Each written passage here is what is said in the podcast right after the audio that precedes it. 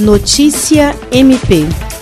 O conselheiro Oswaldo Dalbuquerque foi eleito para mais um mandato de um ano à frente da Ouvidoria Nacional do Ministério Público. A recondução ocorreu durante a 16ª sessão ordinária de 2020.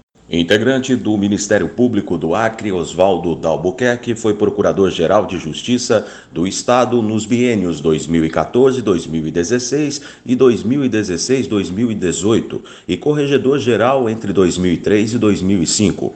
Em 2019, ingressou no CNMP como representante do Ministério Público Estadual. Entre as realizações do primeiro mandato do ouvidor nacional Oswaldo Dalbuquerque estão a aprovação do regimento interno da Ouvidoria Nacional, a instituição da rede de ouvidorias do MP e a ampliação dos canais de atendimento e comunicação com o cidadão, que passaram a incluir Instagram e WhatsApp, aumentando o recebimento de manifestações em 40% no período. William Crespo para a Agência de Notícias do Ministério Público do Estado do Acre.